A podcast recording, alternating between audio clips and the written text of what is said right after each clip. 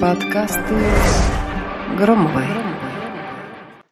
Здравствуйте. Здравствуйте все мои дорогие подписчики и все, кто мои не подписчики. Вы мне пока не дороги, потому что вы проходите мимо, слушаете тайком мои подкасты и не подписываетесь. Ну, собственно, не буду вас за это ругать. У нас э, свобода выбора. С вами Екатерина Громова. Сегодня четверг, время нового подкаста. И получила я э, очень интересный вопрос. На него и отвечаю. А заглавила я свой подкаст, как обычно, со своей э, фантазией, иногда очень богатой, иногда не очень. Значит, зачем нужен муж обеспеченной женщине? Да? Ну, если муж, правда, рассматривается только как фактор обеспечения, то, правда, незачем. Ну, тогда муж – это функция некоторая, а не личность. И как функция, правда, она мне не нужна, потому что я сама способна на себя заработать. И если у тебя есть негативный опыт, и ты хочешь пожить свое удовольствие, а мужья не рассматриваются как э, способствующие проживанию в свое удовольствие, то, конечно, незачем. И если ты не видишь доводов, то тоже незачем. А вообще муж это, ну правда, не некий функционал, который обеспечивает финансовое положение, либо мешает жить в свое удовольствие. Вообще-то муж это личность, да, самостоятельная, а, с которым можно выстраивать партнерство, близость, как физическую, так и эмоциональную. Можно совместно проживать, можно друг друга любить, обмениваться нежностью, а, взаимной какой-то теплотой. Ну, я могу много-много продолжать, потому что, ну, я, например, точно не рассматриваю не только мужа, а мужчин в принципе как э, способ э, получения или достижения финансового благополучия. А вот эта вот позиция, я сама финансово независима, поэтому мужчина мне не нужен, мне кажется, вырастает из боли. А, поясню. Человек, пережив несколько болезненных опытов, боится вступать в новые отношения, ну, чтобы опять не испытывать боль. И здесь есть два варианта развития событий. Первый – действительно остаться в одиночестве, потому что так привычнее, а раз привычнее, значит безопаснее, потому что отсутствует потрясение, изменение, а, вероятность возможной боли, ну и разочарование как следствие. Нет человека, нет проблемы, да, как говорится. Второй вариант – это попробовать разобраться в себе, задать себе важные вопросы. Могу даже их подсказать. Например, Почему я выбирала мужчин, которые нуждались в финансовой поддержке? Я вообще на чем свой выбор основываю? Какую финансовую выгоду я получу, вступив в эти отношения? Или насколько нам интересно вместе, важно быть вместе?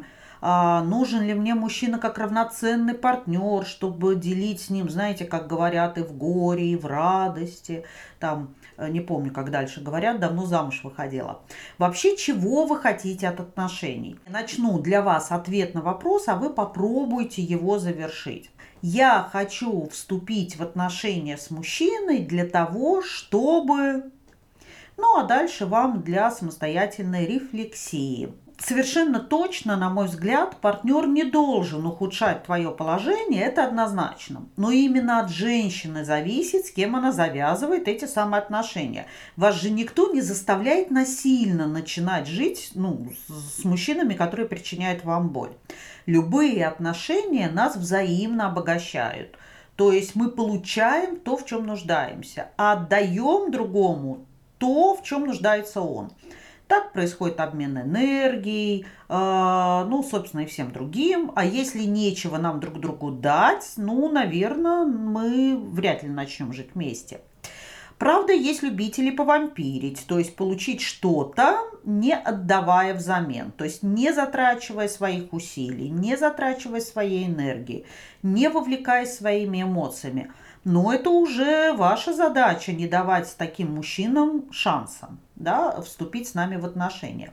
Мы обмениваемся энергией и поэтому живем. А если мы только отдаем, то рано или поздно наши ресурсы заканчиваются, и мы начинаем делать что? Страдать и болеть. И вот в таком состоянии ко мне вы, дорогие мои, приходите – А, я, конечно, рада вас излечивать, но лучше не заболевать изначально. И если вы хотите, чтобы мужчина был вам финансовой опорой, то должны задать себе вопрос, а я-то ему зачем? Ну, чтобы что? Мы будем вместе проводить время, у нас будет феерический секс, мы будем как два голубка бродить по театрам, сидеть на даче, кормить курочек, э, там гулять за ручки. Вариантов масса. Но для того, чтобы отношения приносили радость и удовлетворение обоим, обоим, а не только вам, варианты должны совпасть. И твой, и его. Почему браки между богатыми мужчинами в возрасте с молоденькими красотками, правда, бывают крепкими и долгосрочными? Да потому что там каждый получает свое. Мужчина молодости, красоту жены, а женщина доступ к финансам мужчины. И возможность спокойно, безопасно э, родить и растить детей. Он готов тратить, она готова быть с ним и давать ему все, что ему нужно в контакте с ней. Если вы оба в одинаковом социальном положении, то будьте готовы к совместным трудовым подвигам. Это нормально. Нет такого общего понятия плохие отношения или хорошие. Есть выбор, который мы либо принимаем, либо нет.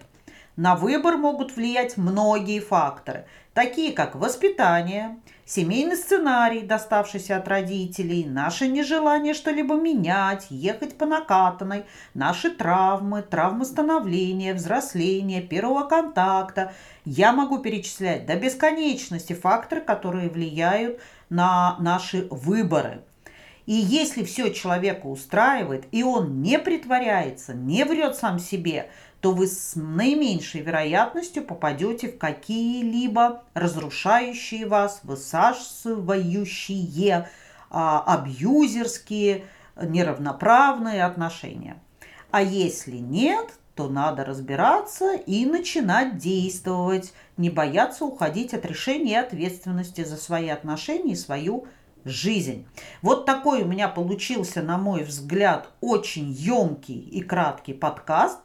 Я вас всех обнимаю. С вами была Екатерина Громова. Пока-пока. Подкасты Громовой.